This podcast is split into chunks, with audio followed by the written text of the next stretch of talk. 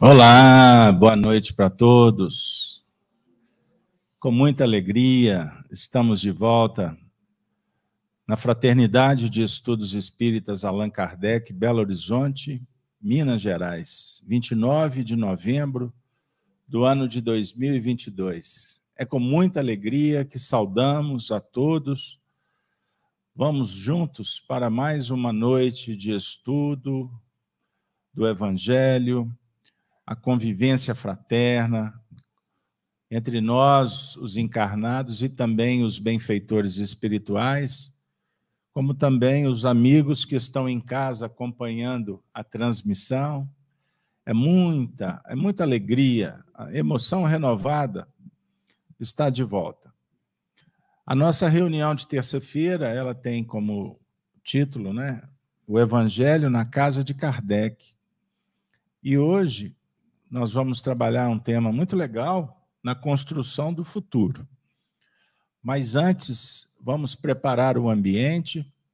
Você que está em casa, coloque aí uma, uma água, um copo, água higienizada. Vamos fazer uma prece, vamos pedir aos bons espíritos que possam magnetizar a água. Se caso você esteja necessitando, né? Lógico Remédio a gente só toma como quando estamos necessitados. Vamos orar pedindo a Deus que nos ofereça os recursos que tanto necessitamos. Então, nós vamos é, iniciar a nossa jornada. Vou pedir que a Sony faça a prece.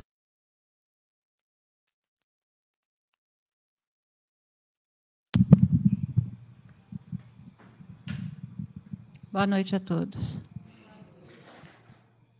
Vamos fechar os nossos olhos, elevar os nossos pensamentos, serenar os nossos corações, agradecendo a Deus, nosso Pai, a Jesus, o nosso Mestre, Senhor de nossas vidas, que nos orienta, que está conosco o tempo todo, nos intuindo, nos mostrando o caminho certo a seguir através do teu exemplo. Agradecemos a espiritualidade que neste momento labora junto de nós, nesta casa de amor, de caridade, de fraternidade, que possamos todos juntos contribuirmos para as vibrações dessa noite, para o estudo, que possamos aprender, colher e plantar em nossos corações aquela semente que vai frutificar. Mestre Jesus, se sempre conosco, ilumina esta casa, ilumina os nossos lares e proteja todos que estão sofrendo, que nesse momento clamam pela tua presença. Que nós possamos aqui, deste lado de cá, contribuirmos cada vez mais para o progresso de todos e principalmente o nosso próprio. Agradecemos a Maria Santíssima, tua mãe e nossa mãe, que está sempre conosco, nos ajudando, nos intuindo, nos preparando para o dia de amanhã. Se conosco, Mestre Jesus, hoje e sempre. Que assim seja. Que a gente possa manter pensamento elevado durante a reunião, procurando estabelecer a conexão com os bons espíritos,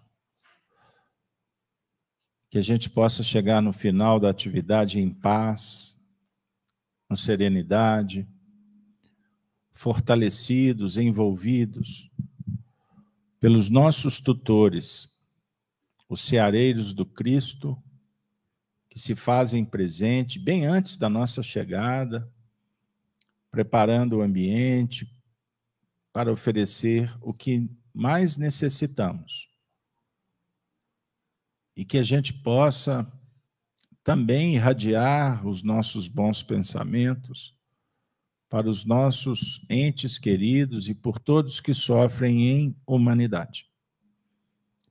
Então, eu desejo a todos você que está em casa, vocês que vieram, aqueles que estão ainda a caminho, que todos possamos ter uma reunião produtiva e que a gente possa sair daqui felizes e nos comprometendo para a tarefa que nos aguarda sobre a tutela do nosso Senhor Jesus Cristo.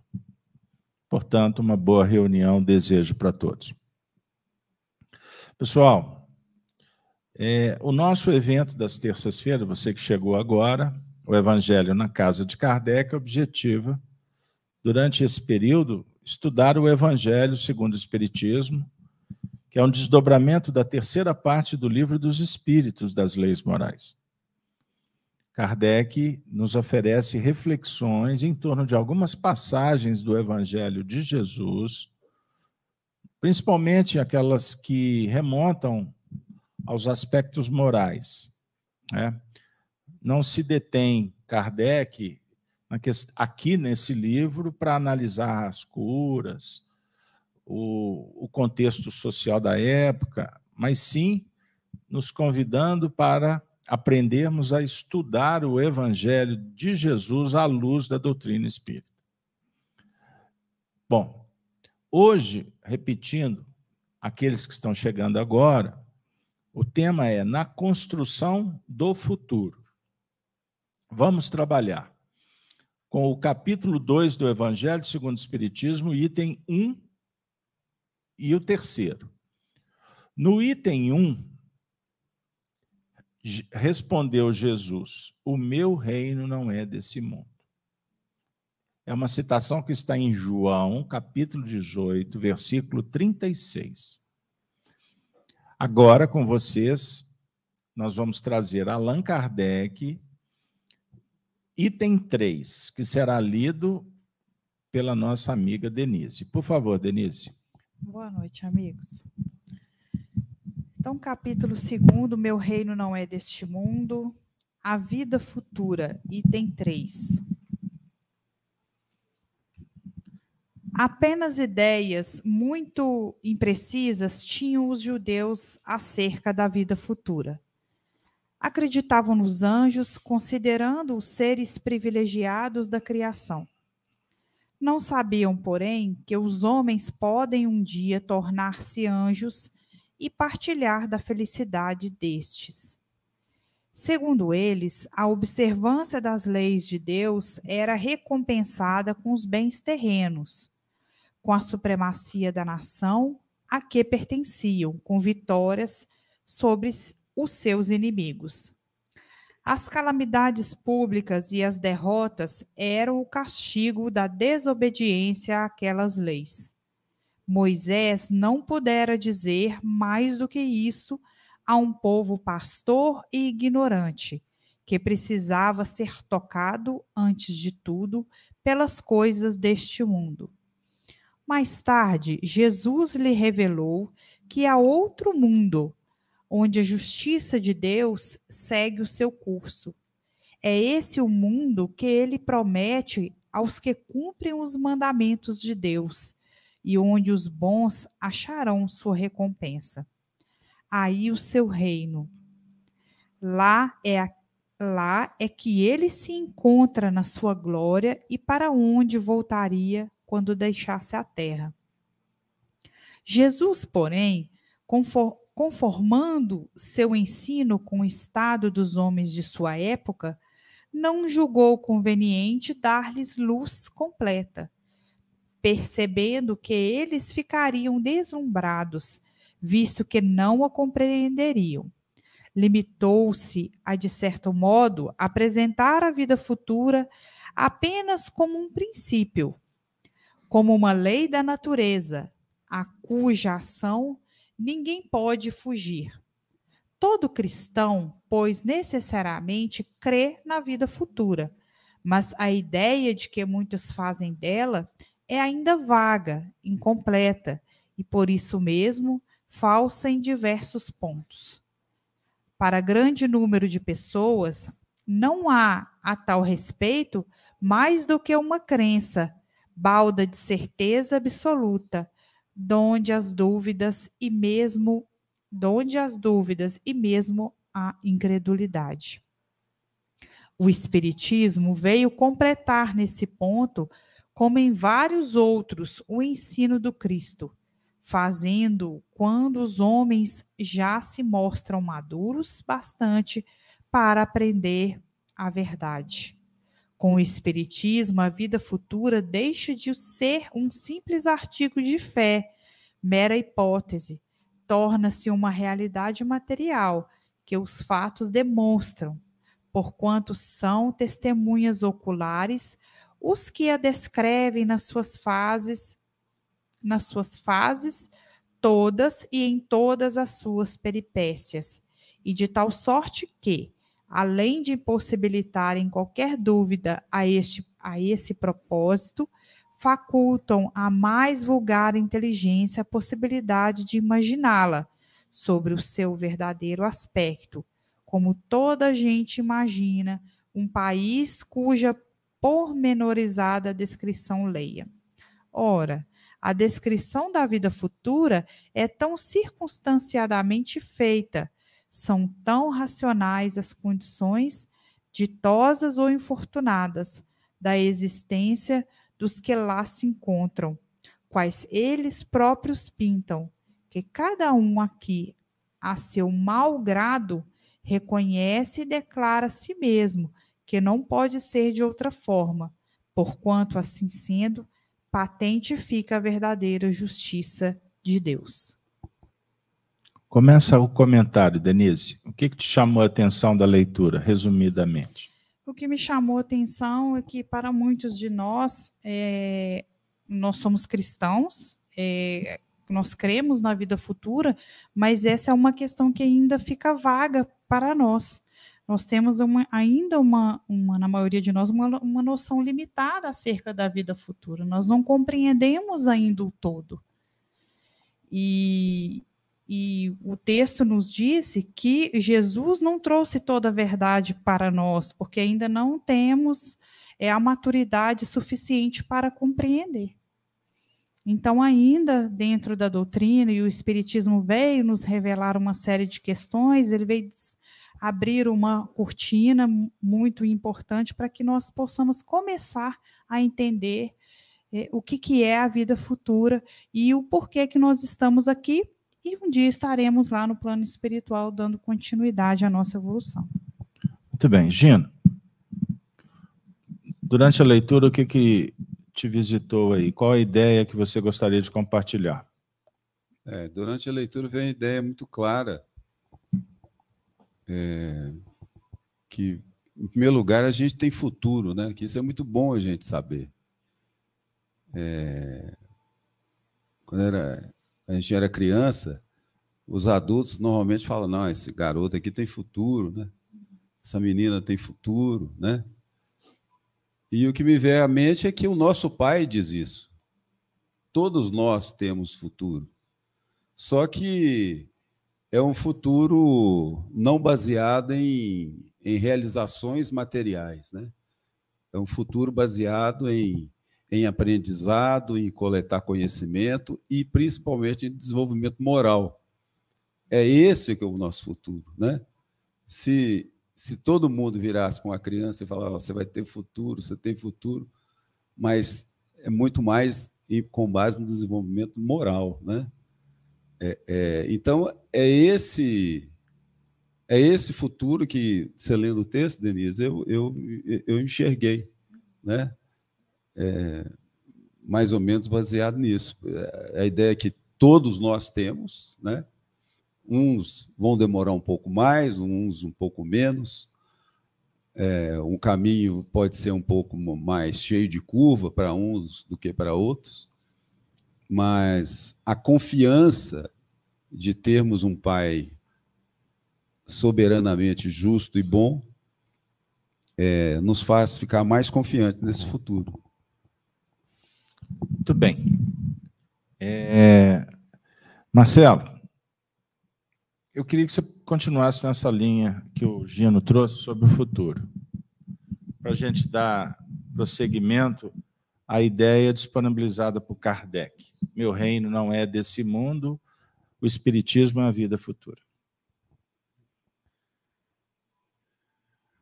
essa passagem ela é muito muito marcante, né? Porque a nossa relação com a matéria ela acaba nos levando a Deus, né? A gente conhece Deus, o nosso primeiro contato do poder de Deus é através do poder da matéria, da matéria e seus sistemas, né? Então a gente conhece o poder do pai, da mãe, o poder do chefe, do patrão, o poder da instituição que a gente trabalha, o poder da empresa. Então, toda essa dinâmica da matéria e dos seus sistemas vai nos dando a noção de poder. Vai nos ensinando o que, que é poder. Para que a gente depois tenha o entendimento do que seja o poder de Deus, a onipotência de Deus, né? Mas a gente a gente demora muito tempo nesse contato com a matéria, né? São milênios. A gente atravessa, por exemplo, mundos primitivos, são milênios nessa travessia. Esse mundo que nós estamos agora aqui, provas e expiações, também são milênios atravessando um planeta como esse. Então a gente praticamente faz um, um casamento permanente com a matéria e seus sistemas. Né? A ponto dos judeus. Os judeus acreditavam que a relação de Deus estava na razão direta da supremacia do povo hebreu sobre as outras nações e sobre a posse, o poderio, né, o conforto material. Agora, o que é interessante é que essa concepção, porque o povo de Israel, ele era um povo repetente, né? Todo mundo conhece o que é o repetente na escola, né?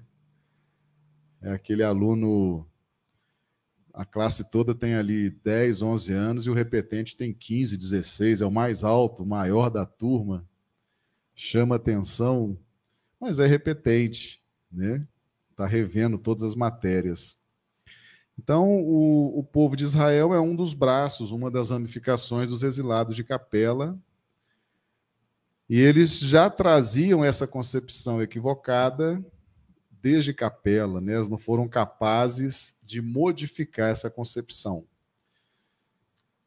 E continuaram desenvolvendo essa concepção aqui, lutando com essa concepção, né? Ah, e o fato é que até hoje muitas escolas religiosas, muitas nações é, compreendem que o poder de Deus está relacionado no poder da matéria. Se eu tenho bens, se eu tenho conforto, se eu tenho posse, se eu tenho dinheiro, é sinal que eu tenho a simpatia de Deus e Deus gosta de mim e está me dando isso. Né? É uma visão bem infantil, né?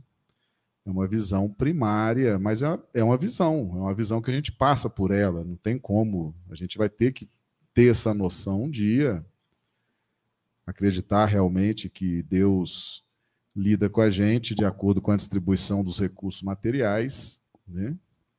É uma visão infantil, mas ela precisa amadurecer. Né? Não é assim. A gente já pode conviver com outras concepções bem diferentes, né? O fato é que a nossa mente ela é projetada aqui nesse planeta, a gente tem uma relação muito íntima com a matéria, a matéria nos encanta. Mas na medida que a gente vai aperfeiçoando o espírito, a essência, a mente vai também se depurando. E é isso que a doutrina espírita nos traz, né? vai, vai trazendo essas novas concepções, explicando o evangelho, para a gente tirar um pouco o foco da matéria, né? E começar a ver que a nossa felicidade está relacionada à nossa harmonia, à nossa paz, à nossa intimidade espiritual. Eu sei que não é fácil chegar a essa conclusão, parece um tanto quanto utópica, né? Mas uh, o fato é que essa é a realidade, né? Que a gente está caminhando para se ajustar a ela, né? A gente caminha para se ajustar. E muitos de nós já estamos aí abrindo mão de alguns confortos, algumas regalias materiais, alguns títulos, algumas evidências, né? Já estamos dando os primeiros passos, os primeiros ensaios voluntariamente nesse campo, né? Muitos estão abrindo mão porque não tem mesmo, né? Não foi dado e está convivendo, está numa, numa reencarnação de escassez mas terão, terão, porque a gente só, só tem o mérito de abrir mão quando a gente tem, né? Por exemplo, o pobre miserável vai abrir mão de quê? Não existe mérito ali, ele já não tem, né? Agora, o mérito é quando você tem. Você tem o título, você tem a, grandeza, você tem o conforto, o privilégio, e ali abrir mão daquilo. Aí que está o mérito. Né? Então, quem está vivendo a experiência da riqueza, da opulência, do conforto, começa a pensar nisso. Né? Talvez esteja chegando a hora de começar a trabalhar o desapego, a renúncia, porque o mérito está aí. Né? Ok, Nós temos que lembrar para estar dentro do contexto, que Allan Kardec recorta do Evangelho para dar o título desse capítulo segundo, Meu Reino não é desse mundo, e falar da vida futura. Ele pauta o diálogo em torno do julgamento de Jesus perante Pilatos, não é? os fariseus, os religiosos, os representantes de Roma, como lá se encontrava Públio Cornélios Lentulus, o senador representante de Tibério, junto ao governador da Judéia, Pilatos, que era corrupto,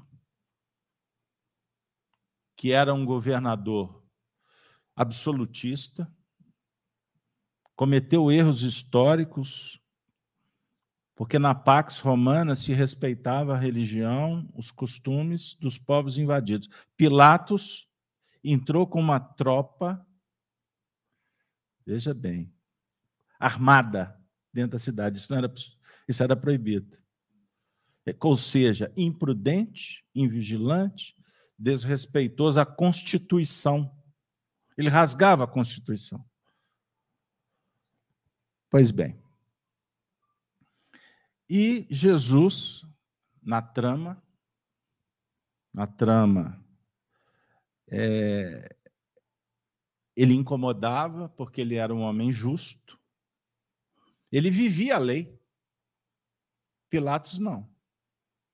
Pilatos deveria ser o guardião da lei, mas quem vivia a lei era Jesus.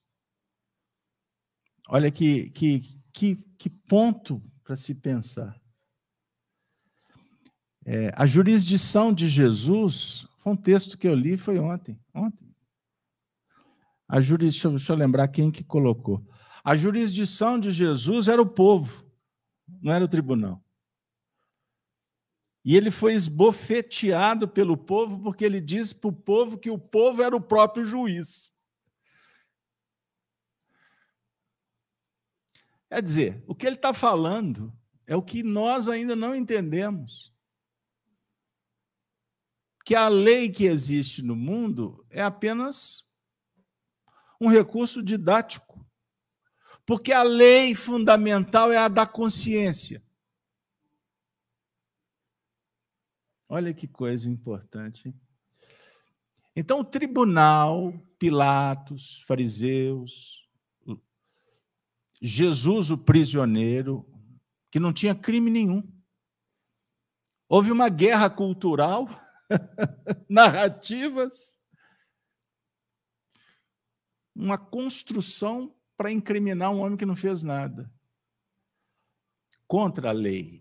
Repito, ele vivia a lei. E vale a gente lembrar que o primeiro capítulo do Evangelho segundo o Espiritismo é um tratado extraordinário, porque Allan Kardec faz um outro recorte e dá o título para o capítulo. Eu não vim destruir a lei, mas dar-lhe cumprimento. Isso é espetacular. Então, vai uma dica para você que é estudioso. Cada capítulo do Evangelho segundo o Espiritismo é uma sequência.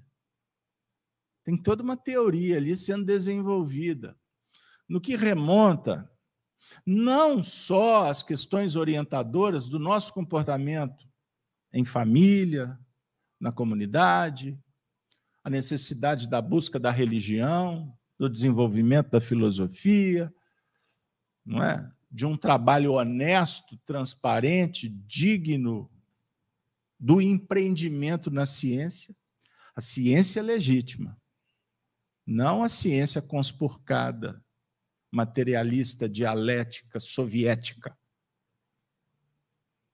Entendam isso.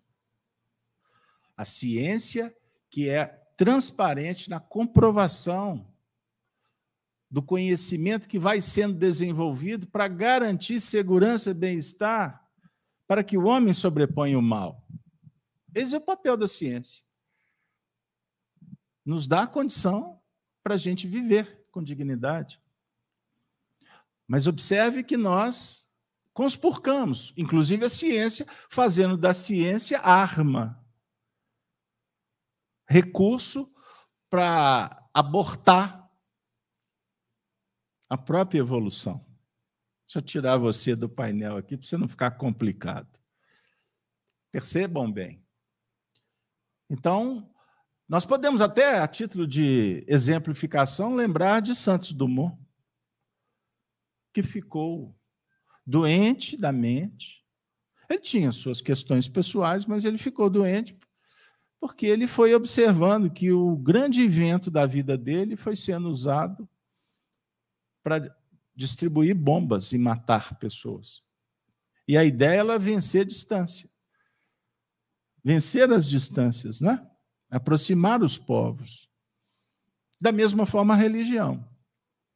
Da mesma forma, a gente faz com as nossas tarefas do lar, dos nossos compromissos com o filho, o pai, a mãe, na casa espírita, seja onde for.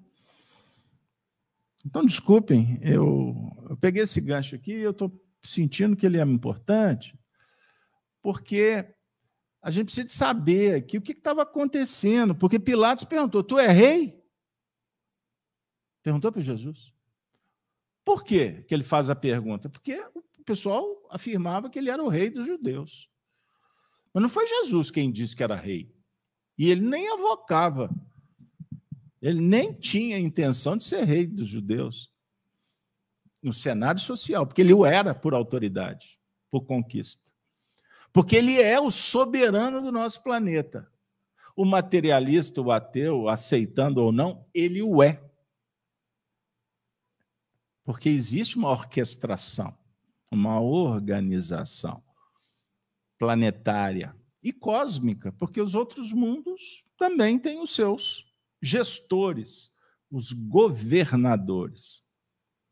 Agora, na, na visão espiritual, a hierarquia ela funciona sob o ponto de vista da autoridade conquistada e não concedida. Então, faça uma diferença entre ter poder e ter autoridade. Na Terra, você pode obter poder. O conhecimento te dá poder, não dá? Alguém, oh, meu filho, faça isso. Você está delegando um poder para ele fazer aquilo. Beleza? Então, pode nos ser concedido. Uma patente pode nos ser concedida, não pode, Marcelo? Um título, etc. Autoridade é outra coisa. Autoridade é conquistada pela competência, pelo magnetismo, pelo carisma, pela inteligência, pela sabedoria. Porque não adianta ter inteligência para fazer conexão e não ter sabedoria para fazer acontecer de uma forma eficiente. E quando nós falamos em hierarquia espiritual, ela não é um pano que a gente veste, um cargo que se ocupa. Não. Porque você identifica quando não tem. Então, nesse mundo que vivemos, de tantas coisas que nos são oferecidas, para o bom entendedor, um pigo é letra. Não caia no conto ou no encanto da sereia. Vai primeiro observar os frutos da árvore, porque você vai entender o que está sendo colocado para e que muitas vezes nós estamos definindo como princípio norteador da nossa vida. Pega uma bobagem, adota isso, fica na internet assistindo um monte de bobagem por aí e adota isso como método de vida e sai por aí se julgando o dono da verdade e dando opinião em assuntos que você não conhece absolutamente nada.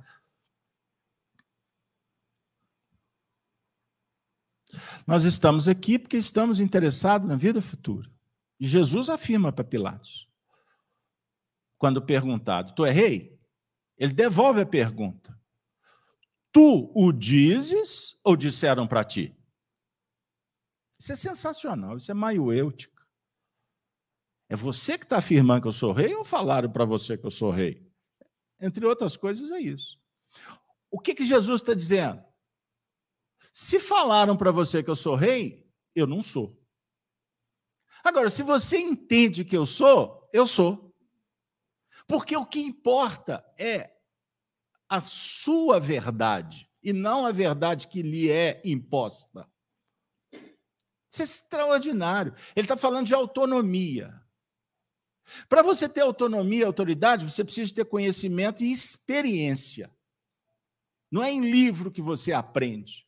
O livro te dá um passaporte, mas você vai aprender é fazendo acontecer, para que você tenha identidade com o que você está fazendo, afinidade, motivação, consolidando um processo que antes era futuro, passa a ser verdade, passa a ser agora, quando você faz. Captou, dona Mirtes? Não adianta eu ter só a ideia. A ideia é linda, maravilhosa. Aí eu posso estar no mundo ideal, mas distante do mundo real. Porque o mundo real é quando eu faço a ideia possível acontecer, eu construo alguma coisa. Perceberam como que nós podemos falar do futuro de várias maneiras? O meu reino não é desse mundo. A vida futura. Então, Soni, nós estamos numa casa espírita falando de espiritismo. O espiritismo é a única teoria, é a única doutrina que esclarece sobre a vida futura, inclusive dos desencarnados. E eu quero que você fala deles.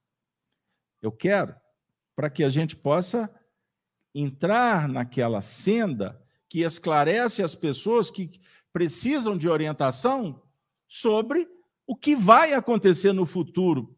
Por exemplo, o meu corpo vai morrer, para onde eu vou, o que será de mim?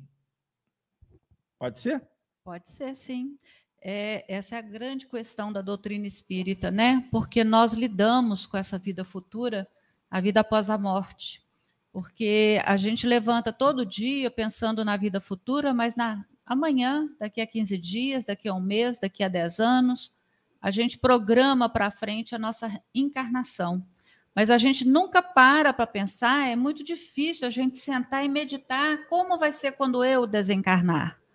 Eu estou preparado para isso, eu estou me preparando, eu estou né, é, é, é, trabalhando para que isso aconteça de uma forma natural para mim?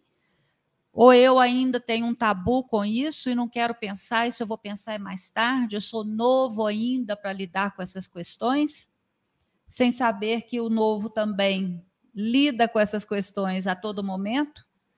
Então, a gente não para para pensar sobre a vida futura quando desencarnarmos. A gente quer viver o hoje, o agora e planejar daqui a uma hora, daqui a, a, a amanhã, 24 horas, né? Mas a gente não quer pensar é, na vida após a morte, que é a vida do espírito e a vida real. É a vida onde tudo acontece realmente. É para isso que a gente reencarna, para que nós nos preparemos e possamos galgar cada vez mais patamares mais altos, mais sábios, mais eficientes para o nosso espírito. Que nós possamos mais tarde colher os frutos daquilo que a gente está plantando agora.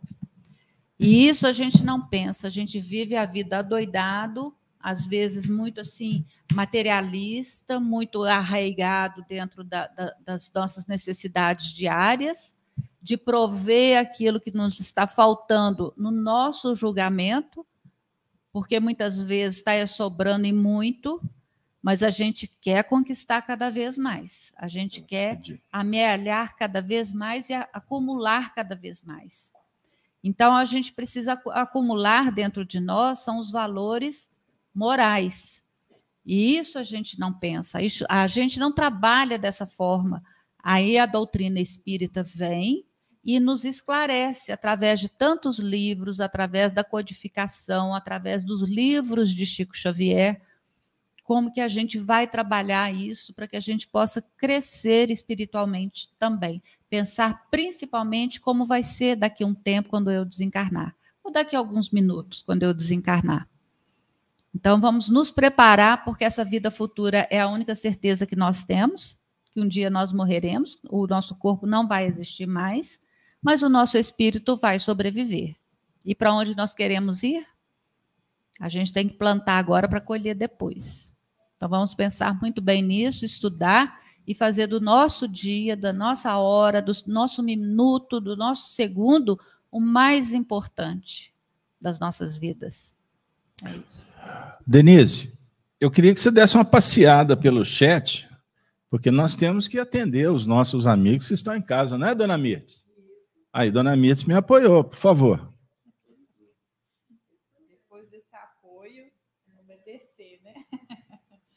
gostaria de agradecer os nossos amigos. Eu gostaria de agradecer aos nossos amigos do chat. Está aqui conosco muitas pessoas, mas eu vou citar algumas, né, porque são muitos aqui. A Lívia, a Rutinha, Nathaniel, a Kátia, o Marco Aurélio, a Yara. Mas eu gostaria de, de destacar o comentário da Helena Padilha, que é a nossa querida Helena lá do Sul, está é, tá muito em sintonia, Sony, com o que você acabou de dizer. A Helena disse o seguinte: a morada do Cristo não é do lado de fora, é no interior da casa, em nós mesmos, é em nós. A construção futura é a nossa expectativa, resultado de nós mesmos. Então, pensar no futuro é pensar no que a gente está fazendo agora e nessa construção. Não é? Muito bem. Ô, eu estou achando que vocês estão privilegiando muitos encarnados. Mas eu tenho amigos aqui desencarnados. Todo, olha, vocês estão vendo eles aí, pessoal? Os desencarnados? Ah, não tem médium aqui. Você está vendo os desencarnados, Nilton? Pois é, eles estão aqui. E a vida futura para eles? Como é que vai ser, Gino? O que, que você acha que você pode trazer aí como notícia para a turma que está aqui, pronta para reencarnar ou está fazendo a escolha, está em dúvida. Conversa com eles para nós, por favor. Ah, é, é, essa questão de, de vida presente e vida futura, eu acho que os desencarnados, de repente, estão até mais é, preparados para entender isso, isso é a diferença entre ilusão e não ilusão, né? Emmanuel fala que a gente evolui em meio às, às, às iluções que nos assaltam a, Salteia. a salteiam a mente, a inteligência, é, salteiam, que pipocam, né? Uhum. É, e quando Jesus fala que meu reino não é desse mundo, que é, é tipo assim, isso aqui não tem nada a ver com a vida futura, né?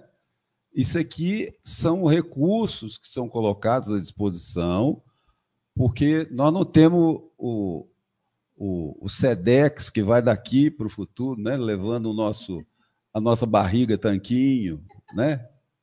o nosso corpinho enxuto, hum. o nosso carro novo, não tem isso. A gente tem o que a gente consegue é, angariar com as experiências, conforme você falou, que a gente viveu. Né? É, então, assim, de existência em existência, nós vamos adquirindo essas experiências. Agora, achar que porque nessa encarnação a gente eventualmente tem poder, nessa encarnação eventualmente a gente tem mais ou menos recurso, isso não tem nada a ver com a vida futura, né? Os nossos amigos desencarnados podem testemunhar isso. Não tem gaveta, né? Não tem SEDEX, não tem nada. Você leva o conhecimento que você adquiriu durante as experiências que você viveu e quitando os débitos, né, que vão ficando para trás. Muito bem. A gente vai observando o seguinte, pessoal, que quando eu falei agora sobre os desencarnados, é, falei de uma forma irreverente, até ou mais lúdica, como queira, porque é, é um fato. Costuma, costuma, dependendo do estágio evolucional, para o espírito reencarnar ser mais complexo do que desencarnar. Então, vai essa informação para vocês. Eu costumava, nas minhas palestras antigas, quando eu fazia, que que para morrer basta estar tá morto, né? Lembra quando eu falava isso? Está passando o tempo. Para morrer basta estar tá morto. Já imaginou você desencarnar agora? Aí eu brincava, não, depois das 21 horas, lá na sua casa, porque você vai dar um trabalho para a gente, danado. Brincadeira, viu, gente? Respeitosa, não estou desrespeitando ninguém, não. Porque se tiver que desencarnar aqui falando assim, será. Não tem problema nenhum o Marcelo me tira e o Gino continua. Ou vocês vão parar a reunião porque eu desencarnei? O que, que vocês acham? Tem que parar a reunião, Pedro? Tem? O Pedro é educado, é advogado das causas nobres, não tem que parar a reunião, não, Pedro. Eu vou te contestar, com todo respeito, respeitando a sua opinião. Não é assim? Agora a moda é essa, respeitando a sua opinião para não ser processado, mas porque está todo mundo cheio de mimimi, não é um problema. E todo dia sai alguém para processar alguém, para angariar alguma coisa. Caso aberto, não pede viagem. Mas se eu desencarnar, a reunião não pode parar. Eu estou falando sério. Aqui agora. Se a Sony desencarnar agora, Marcelo, você está do lado dela. Denise, nós dois agora tem que prosseguir. A fila anda. Nós temos um público para atender. E vocês estão entendendo o que eu estou dizendo? A definir o que, que eu quero propor. Não é vida futura? A vida não é um, uma permanente surpresa que nos visita. O tempo todo você está no tráfego, tuf. Hoje eu vi uma cena na televisão chocante. Um deslizamento de terra lá no Paraná arrastou não sei quantos caminhões, mais de 15 carros, houve uma desencarnação de um grupo. Eles estavam parados na estrada, porque estava o tráfico. Estas pessoas que merecem as nossas preces, os familiares, o nosso abraço, o nosso conforto, respeitosamente afirmamos, eles não desencarnaram fora de hora. Na hora certa daquele jeito. E não pense que foi algo trágico. Foi uma desencarnação. Nós é que criamos o drama. Face aos caprichos, o apego, o sentimentalismo. Não me queiram mal, eu sei que vão querer. Mas eu preciso ser transparente, eu tenho que ser honesto intelectualmente. Afirmando que isso caracteriza o que o Gino acabou de dizer infantilidade emocional, falta de sustentação moral. Por isso é que a nossa travessia, nós estamos indo em busca do futuro. O futuro é construído aqui agora. A gente almeja, como a Sony disse, a nossa visão vai para lá, para algum lugar, que eu acho que é o futuro. E esquecemos que o tempo é relativo. O futuro é aqui, agora. O passado está aqui, agora. Você é o resultado de tudo que você fez. Não está no passado, está aqui agora, dando sustentação para a sua maneira de pensar, agir, sentir, falar. Perceberam? Então, eu, eu estava falando sério. Para desencarnar é fácil, basta o planejamento. O software está funcionando. Eu não estou querendo inibir um lado da cognição do cérebro, tipo o psicopata, quando vê uma cena, se não tem a ver com ele, amassa papel. Mas se tem a ver com ele, ele, ele chora. E tem psicopata que chora em público e comove pessoas, porque sabe lidar com a área do cérebro específica da emoção e da racionalidade. Perceberam o que eu quero dizer? Eu não estou relativizando, que é uma palavra em moda. Relativizar tudo para atender o meu interesse, que se dane o outro. Então eu falo da virtude quando me interessa, quando não me interessa, não é virtude. Aí eu parto para o ataque. Estou falando de comportamentos. O espírito em vias de reencarnação, ele teme, porque ele sabe que quando chega aqui, ele esquece transitoriamente os seus compromissos. Ele vai lembrar disso intuitivamente. No mundo espiritual, Gino, eu estou falando, obviamente, das faixas evolucionais de espíritos que estão muito próximos da gente. Um pouco atrás, um pouco à frente. Não estou falando de espírito superior. Entenderam o que eu quero dizer? Tanto que quando nós. Vou dar um dado. Você dorme, você desprende do corpo. Você é outra pessoa. Porque o corpo é inibidor. Então, quando você dorme e desprende, você reassume a sua personalidade espiritual. Mais real, não real, mais possível de ser real que é muito relativa à palavra real ou ilusório. Mas vamos levar no pé da letra só para entender.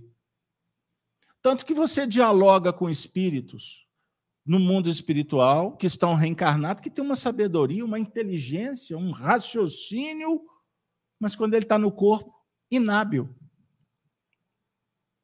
Ou vocês acham que uma pessoa que está com inibição cerebral, por exemplo, com dificuldade de comportamento, o espírito é assim? Não, o espírito é perfeito.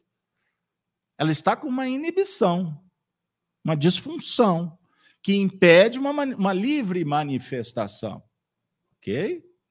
Não estou tratando dos casos graves de idiotia, de, de uma profundidade, de uma, de uma perda da realidade mais complexa. Mas estou falando num nível mais é possível de se racionar, racionalizar essa lógica. Então, você, em espírito, você tem tudo muito claro. Então, os espíritos, quando estão sendo preparados para reencarnar, eles se preocupam. Será que eu vou dar conta? É algo assim. Quando eu estiver lá, quando eu estiver reencarnado, será que eu vou conseguir superar mesmo essa tendência inferior? pede para reencarnar, está cheio de mazela, que eu vá cego, surdo, que eu tenho uma doença. Não, não, não, não, não precisa de tanto. Vai ser médium. Vai para o espiritismo. Ah, que maravilha! Será? Tem espírito que fala assim, um mentor, quem sabe você reencarnando numa família espírita, para ter toda a base vai ser melhor? Em alguns casos, não, porque aumenta a responsabilidade. É melhor a ignorância, porque a quem muito foi dado, muito será cobrado. Vocês estão entendendo como o assunto, a vida futura, é complexa?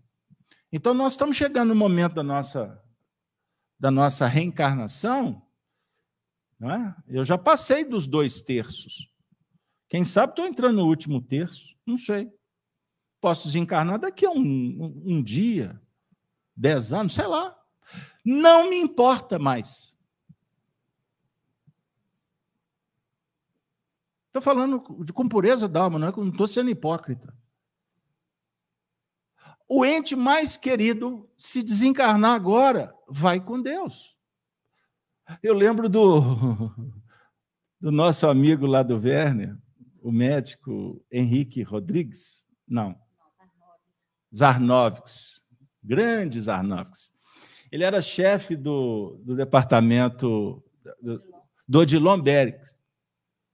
Ele chegava no Werner, participou de reunião mediúnica, um médium muito bom de serviço, ectoplasmia, ele era grande.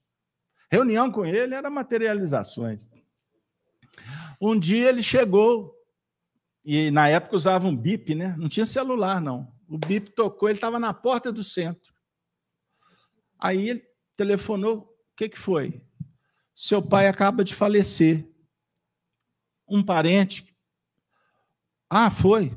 Por favor, conduza o processo que eu tenho uma palestra agora. Eu faço a palestra, termino e vou para aí.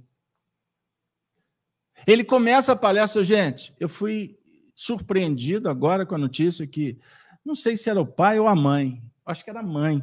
Minha mãe acabou de desencarnar. Vamos orar por ela, mas eu vou fazer a palestra. Vamos fazer a palestra? E qual era o tema? imortalidade da alma. E ele fez a palestra com um astral que contagiou todo mundo. E o povo está assim: como é que ele dá conta? Meu Deus, a mãe morreu. Ai, e ele, com a desenvoltura espírita. Esse é o comportamento do espírita cristão que tem conhecimento e que está optando em seguir na caminhada que ele esposou. Se ele voltasse para trás, eu não estou fazendo juízo de valores, mas possivelmente ele poderia estar perdendo a oportunidade de provar para ele mesmo que o princípio que ele abraça tem que ser colocado em prática. Por isso, esses, essa história de espírita, mimimi, mais ou menos, isso é um atestado de que nós falamos do espiritismo, mas não somos espíritas de verdade como Allan Kardec foi. Os espíritos falaram: olha, menos, diminui Kardec, porque sua saúde está fragilizada. Aí ele falou assim: quanto tempo eu tenho? Olha, você pode diminuir isso. Você pode acrescentar mais tempo. Mas a decisão é sua. Qual foi a decisão de Allan Kardec? Trabalhar até o último dia da sua existência sem arredar pé do trabalho. Por quê? Se o tempo fosse diminuído pela dedicação à causa, essa é a vida futura que ele queria. Por quê? Ele não iria morrer. O corpo ficaria pelo caminho. E Jesus o esperava no mundo espiritual. Perceberam o diferencial de ser ou não ser? Eis a questão. Marcelo, rapidinho, fala para nós dos espíritos que precisam de confiança para assumir a tarefa e reencarnar. É, essa questão, a vida futura de quem está desencarnado é encarnar, né? Porque ninguém subiu ao céu senão aquele que desceu do céu, o filho do homem que está no céu. Está no Evangelho de João. Então, aqueles que estão no plano espiritual e vislumbram ascender, subir na escala espírita, eles precisam reencarnar, porque é aqui que a gente depura. Né? Porque nós temos os nossos ideais, a gente chama isso de tese, mas a gente, essa, essas teses precisam ser confirmadas num ambiente da carne, na reencarnação.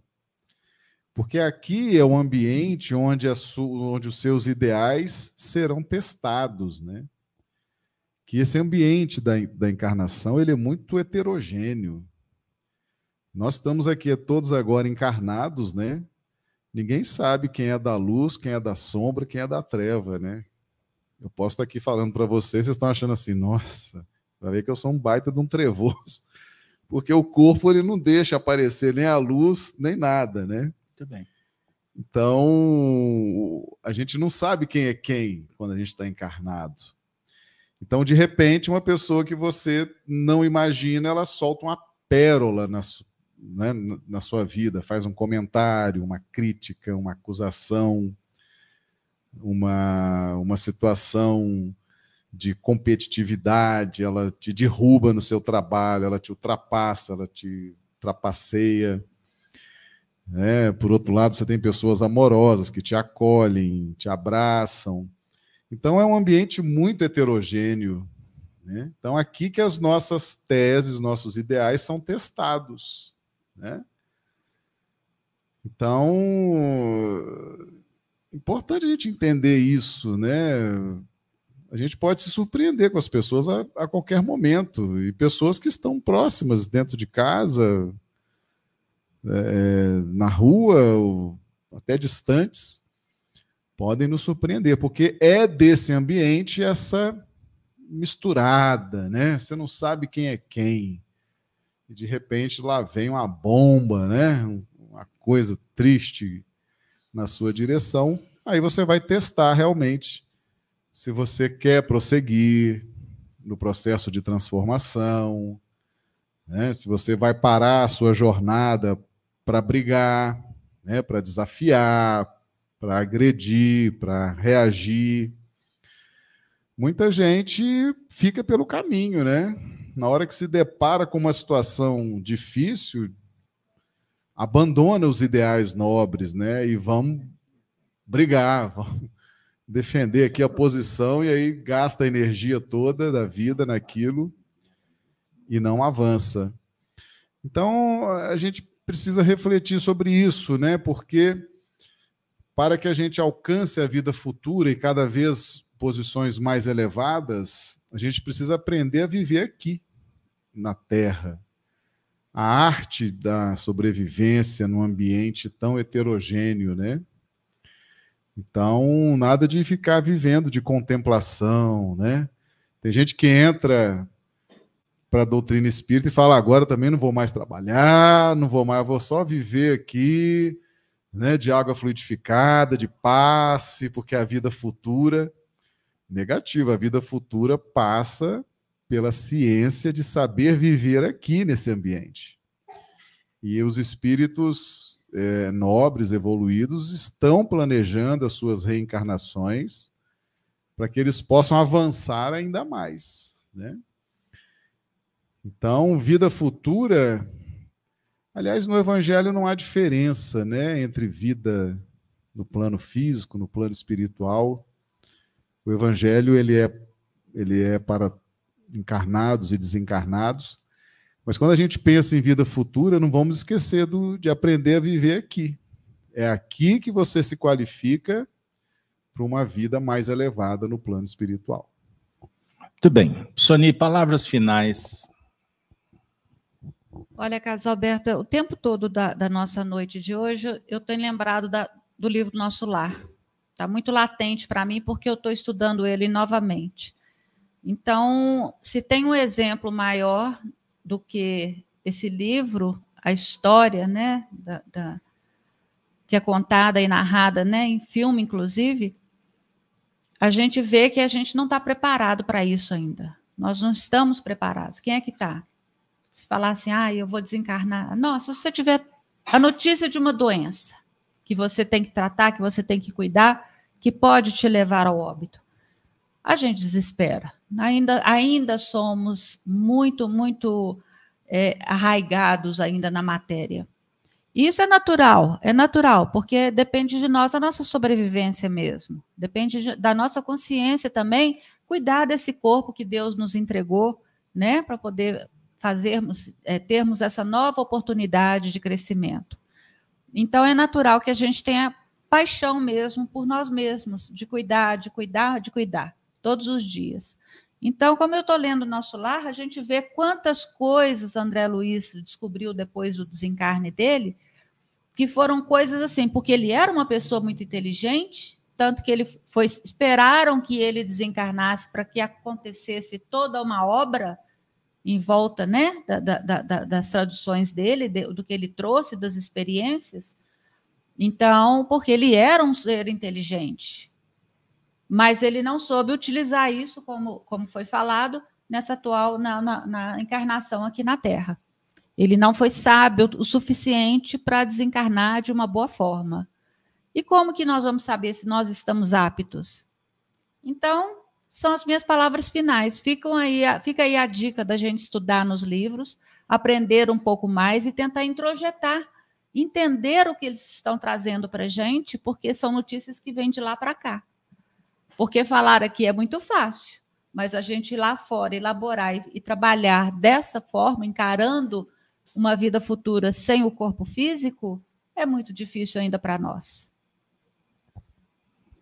Gino, eu queria te fazer uma pergunta. A Sony respondeu por ela.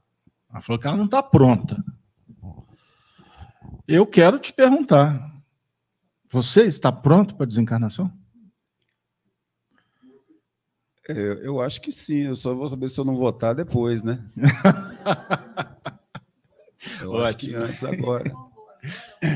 Eu acho que quando me perguntaram se eu estava pronto para encarnar, eu eu via como o pessoal fala, capivara toda, né? Que ia ter que cumprir.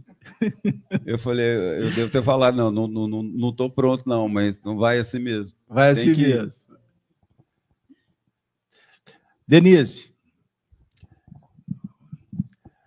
você que, que estuda bastante a matéria, no que remonta à necessidade do equilíbrio, da saúde, você trabalha em torno do assunto. Qual a mensagem que você deixa para o povo para prepará-los para a desencarnação? Não. O povo não vai voltar semana que vem. Na Terra. É, eu, à medida que cada um foi falando aqui, eu fiquei refletindo sobre a sabedoria de viver é, é, encontrar esse equilíbrio, é a gente ter essa sabedoria de viver e a gente perceber e realmente sentir aquilo que nos faz bem, daquilo que nos alimenta. Nós já temos um pouco de uma consciência daquilo que nos faz mal também. Né? Os maus pensamentos, as más atitudes, isso nos adoece, nos prejudica. Então, a gente já tem uma, uma, uma consciência mínima daquilo que a gente pode fazer para o auto melhoramento. Então, junto com essa sabedoria, é a gente ter uma, uma melhor conduta diante da vida. Igual o Marcelo disse, é realmente saber reviver e aproveitar a oportunidade. Nós vamos ter acertos e erros, mas faz parte do processo. E o meu recado seria esse: é a gente ter uma sensibilidade é, no viver, para a gente identificar aquilo que a gente precisa melhorar em nós mesmos. E eu tenho certeza que nós estamos nos esforçando e nós vamos colher bons frutos diante desse, de alguma mudança que venhamos ter, caso cada um julgue necessário para a sua própria vida. Não é? é eu estou englobando aqui, mas dentro do coração cada um tem uma necessidade. Né? Então, essa é a minha mensagem para vocês. Depois da fala adocicada de Denise, vocês estão prontos para desencarnar? Não. Aqui, se, se, chegar a hora, pronto ou não, estando pronto, a fila anda. Olha, não tem jeito, chegou o seu momento. Eu vou contar uma história, uma história muito legal. Porque a gente brinca e o assunto é sério. Por que, que você veio à casa espírita? É a pergunta que eu faço há mais de. vai completar 40 anos de espiritismo. Por que você veio à casa espírita? Por que eu vim? Por que eu estou aqui? Por que, que eu despertei hoje? Por que, que o dia nasceu? Por que eu estou aqui acolá, são perguntas que nós precisamos de fazer. Porque senão você nunca vai identificar a finalidade da vida. Você vai continuar sendo manipulado por essas coisas todas que eu não vou nem citar. Rebanho, vai para lá, vem para cá. E o povo feliz. E o povo feliz, lembrei até do, do da música do Zé Ramalho. E o povo feliz. Admirável gado novo. Muitas vezes a gente passa uma encarnação inteira como gado, subproduto de um sistema. Você recebeu aqui algumas informações a colar, e os anos passam, e o indivíduo caminha, procria, alimenta, goza, dorme, sofre, chora, ri. Daqui a pouco está completando aí os decênios, chegou a hora. E costuma ser uma reencarnação sempre com aprendizado, mas muito mais no zero a zero, um jogo que empata. Tem graça um jogo que empata? Gostoso é a vitória, não é isso? O sabor da vida. E isso nós precisamos ter muita atenção.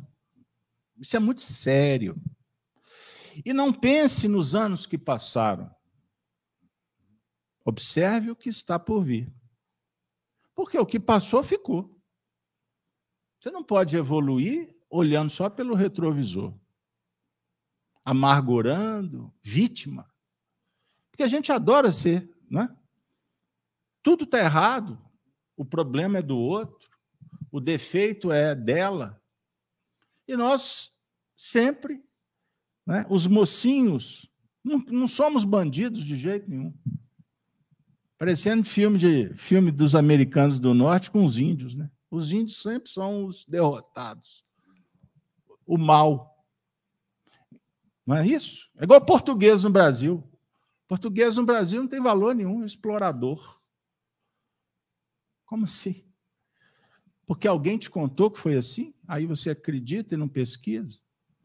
Aí a gente vai caminhando a toque de caixa, vai lá, vem cá, compra, paga. Gente, nós estamos vivendo um momento decisório no planeta. A travessia é tumultuosa, é complexa. Mas existem também um percentual muito muito importante de pessoas que não sabem disso. Estão por aqui. Tem a mínima noção, não quer nem sair de casa para trabalhar porque tá, depende. Ah, até agora quer depender do Estado, né? Tem essa novidade aí. E quer receber lá o saláriozinho para ter aquela vidinha mais ou menos. Então, observe: um indivíduo que pensa assim, qual é o ritmo evolutivo? Qual é a qualidade? Nós viemos na casa espírita para sermos despertados sobre o ponto de vista da vida futura que precisa de ser planejada e executada aqui e agora. Se não houver plano, projeto, zero a zero, comum, mais ou menos. Passa o dia inteiro assistindo aquela caixinha que emburrece, que te dá notícias falsas. Fica o tempo todo, final de semana, assistindo programa de auditório. Baú da felicidade. Qual o desenvolvimento moral? Qual o ganho intelectual? Nenhum. Nenhum. Não lê um livro. Não faz uma prece. É religioso só para dizer que é? Como é que vai ser o final de vida? Solitário? Não vai ter amigo, porque acabou o dinheiro, ficou velho? não vai ser chamado mais. Não é? Foi totalitário, só o ponto de vista que, dele que vale. Nem filho atura. Quanto mais sogro, nora, genro. Perseveram? Aí o que, que vai acontecer? Raciocina comigo. Você desencarna, você não vai morrer. Seu corpo morre. Vira anjo ou demônio na boca do povo. Esse, essas pessoas que você se preocupa tanto, qual é a opinião delas sobre você? Essa é a maior tragédia da evolução do indivíduo.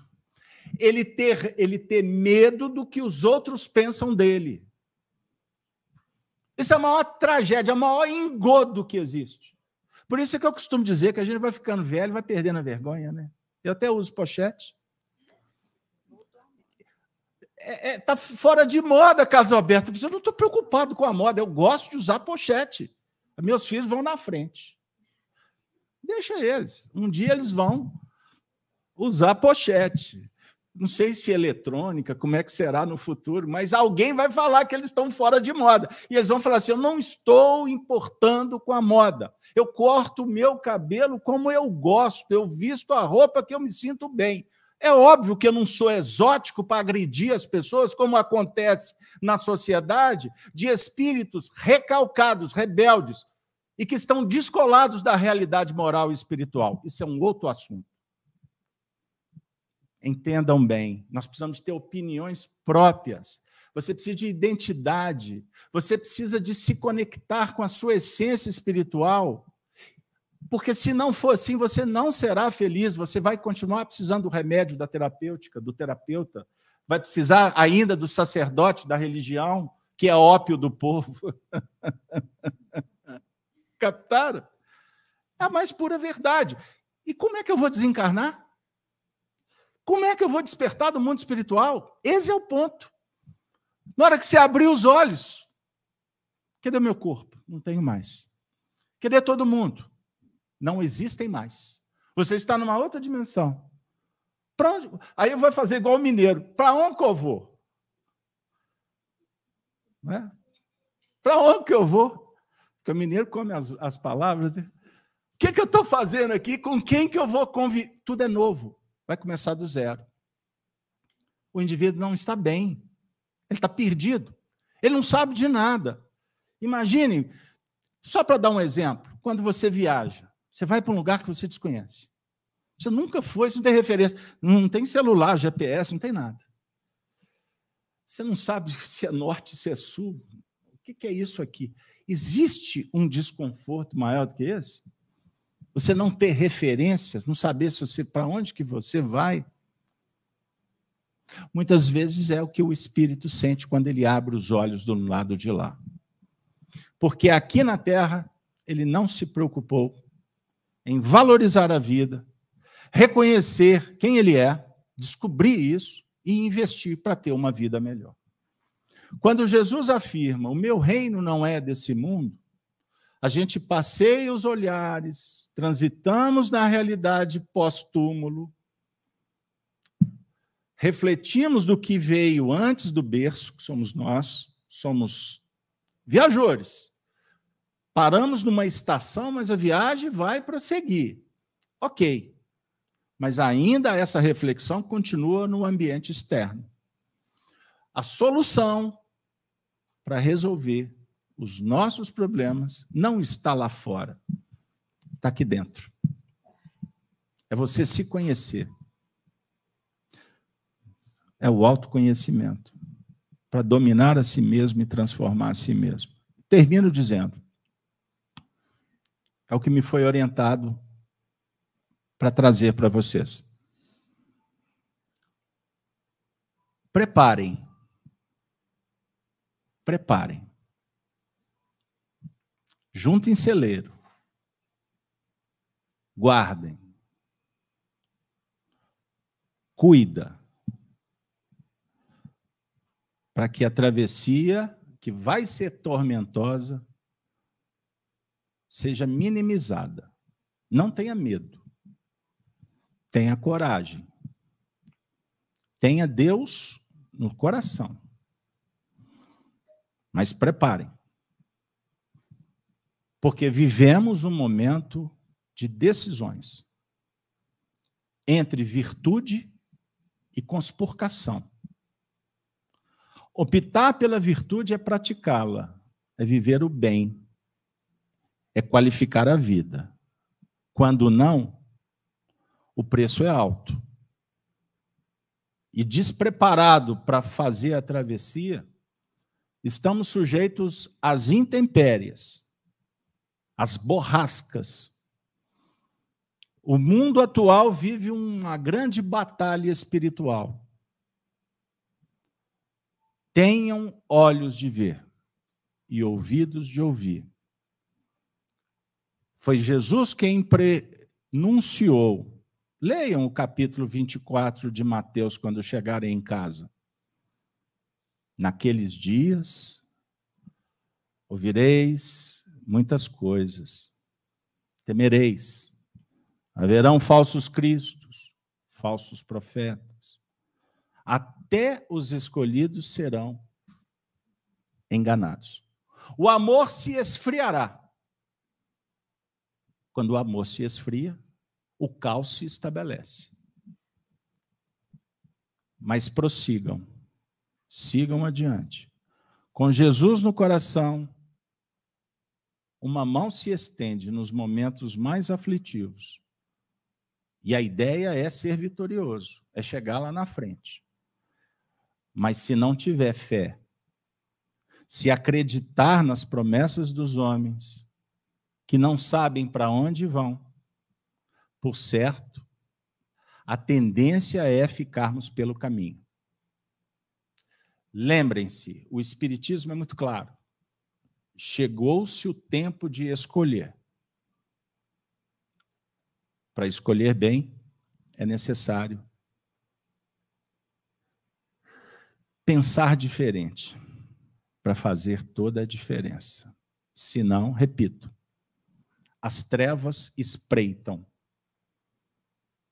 O mundo espiritual está também em confusão. Então, tenham Deus no coração. Não abram mão de uma boa leitura. Cuidado com a contaminação do caminho. Cuidem dos seus valores. Tratem o semelhante como a ponte que nos leva para as alturas. Se soubermos viver amando-nos uns aos outros, perdoando, abençoando na hora devida. Não diga sim, sim, para fazer amiguinhos. Diga sim quando houver a verdade. Mas tenha também a coragem de dizer não quando identificar a mentira. É uma questão de decisão. Mas tenham bom ânimo. Jesus dissera, quando estava para ir embora, último discurso com os discípulos, capítulo 16 de João: Tende bom ânimo, estarei convosco, não vos deixarei órfãos. Tende bom ânimo, eu venci o mundo ele não disse que venceu no mundo. O falso profeta quer vencer no mundo. O falso profeta fica pelo caminho. A vitória é de quem prioriza o reino de Deus que está dentro e precisa ser edificado. O reino de Deus nos corações. Confie, a espiritualidade inspira, se aproxima quando oramos e quando procuramos ter uma vida digna. Façam o evangelho em suas casas. Reúnam uma vez por semana, se possível. Faça sozinho, mas faça. Ore. Priorize a oração, pois é o maior escudo protetor para transitarmos em meio às tempestades que vêm e que vão. Quando vierem, nós precisamos estar pronto. Guardem em celeiro. Que Deus nos abençoe. Nós vamos pedir a Denise que faça a prece final, para ir todo mundo feliz, seguro e em paz de volta para o lar. Um beijo no coração de minha parte, até a próxima semana, se Deus quiser. Lembrem-se que todas as manhãs, 6h52, nós fazemos o Evangelho no canal Gênesis, YouTube, Facebook. Participem conosco. Obrigada, Beto, Marcelo, Soni, Gino, pelo estudo. Obrigada, amigos. Obrigada aos amigos do chat. É, eu vou fazer a oração no final eu tenho um recadinho. Vamos continuar com o nosso coração em paz, a fim de que possamos agradecer a Deus pela oportunidade que tivemos aqui hoje de aprender um pouco mais esse amor, essa luz, são faróis a iluminar os nossos caminhos. Jesus, obrigada por tudo, por todas as provas que nos impulsionam, que nos alertam, que nos tiram do lugar comum e nos fazem crescer, a melhorar. O Cristo nos disse que Ele é o caminho, a verdade e a vida. Que possamos seguir este caminho, porque assim conseguiremos vencer a nós mesmos, as trevas que ainda estão dentro do nosso coração e fazer a luz de cada um de nós brilhar, o Cristo interno brilhar. Jesus, que todos os nossos amigos encarnados e desencarnados, familiares, que possam receber também todo o apoio, tudo o que necessitam para melhorar, assim como nós recebemos hoje. Possamos sair daqui fortalecidos na nossa fé, na nossa coragem. Que assim seja.